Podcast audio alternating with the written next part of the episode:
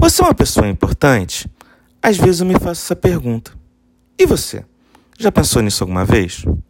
Vejamos. Será que eu sou importante para o judaísmo? Bem, eu não sei ler hebraico direito. Eu também não falo hebraico. Eu não estudei uma yeshiva, que é um colégio onde também temos aulas de religião. Enfim, se eu não sei nada disso, qual é a minha importância para o judaísmo? Essa resposta nos é dada agora, na festa de Sukkot, onde fazemos uma reza especial com quatro espécies. Uma espécie, o etrog, que é uma fruta cítrica, possui sabor e cheiro. Seria o equivalente a um judeu ou judia que, além de estudar Torá, pratica o que estudou.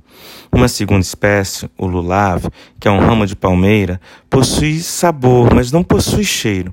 Representa uma pessoa que estuda muita Torá, mas que por algum motivo não se esforça para colocar em prática o que aprendeu. A terceira espécie, o radassim, que é um galho de murta, não possui sabor, mas tem cheiro. São as pessoas que não têm muito estudo de Torá, mas se esforçam para fazer o que sabem. Por fim, a quarta espécie são os aravot, ramos de salgueiro. Estes não possuem sabor e nem cheiro. Simbolizam as pessoas que não estudam e nem praticam o que as outras pessoas aprendem na Torá. Talvez você possa pensar que essa última espécie, por não possuir sabor nem cheiro, fosse totalmente desnecessária. Mas veja bem que, sem ela, não se faz a reza das quatro espécies em Sukkot. Mesmo um judeu ou uma judia que não estuda a Torá ou não pratica nada, é muito importante para Deus.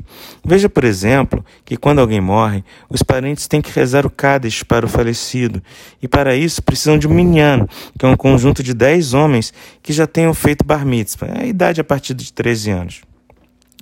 Veja que nove pessoas que sabem e praticam Torá não completam Minyan, assim como nove pessoas que só estudam Torá ou nove pessoas que só praticam Torá. Deus está nos dizendo que todos são importantes, mesmo os que não estudam e não praticam.